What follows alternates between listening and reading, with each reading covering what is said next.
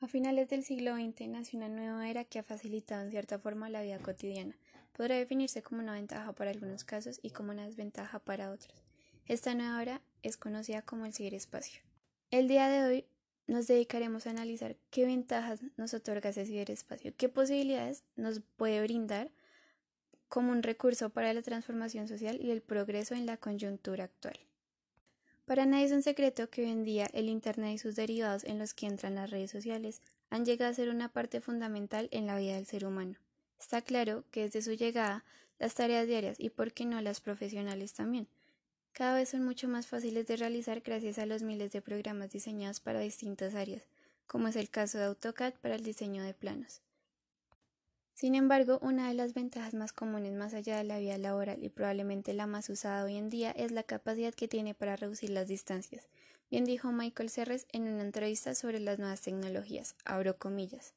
Las tecnologías nos han transportado de un espacio a otro, de un espacio cartesiano a un espacio que no puede ser hallado, cierro comillas.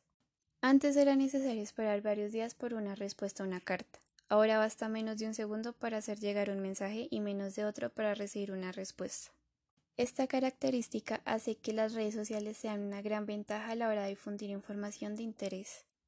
Con el ciberespacio, la capacidad de propagar información a miles de personas facilita mucho el trabajo que en la antigüedad tomaba bastante tiempo, con los libros. Para darle solución al tema de estudio de este podcast, se propone crear diferentes espacios didácticos que fomenten la concientización de los jóvenes, además de promover la difusión de información entre ellos mismos por medio de actividades grupales dentro de las mismas plataformas.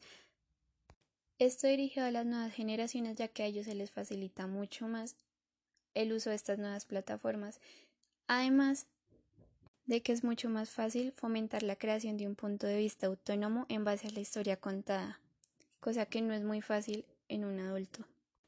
Se debe aprovechar que estamos en una época que facilita en gran medida la comunicación y difusión de información, esto con el fin de crear una nueva generación consciente de su propia historia y con la motivación de escribir una nueva y mejorada donde ellos sean los protagonistas. Bien dicen por ahí, abro comillas, el que no conoce su historia está condenado a repetirla, cierro comillas.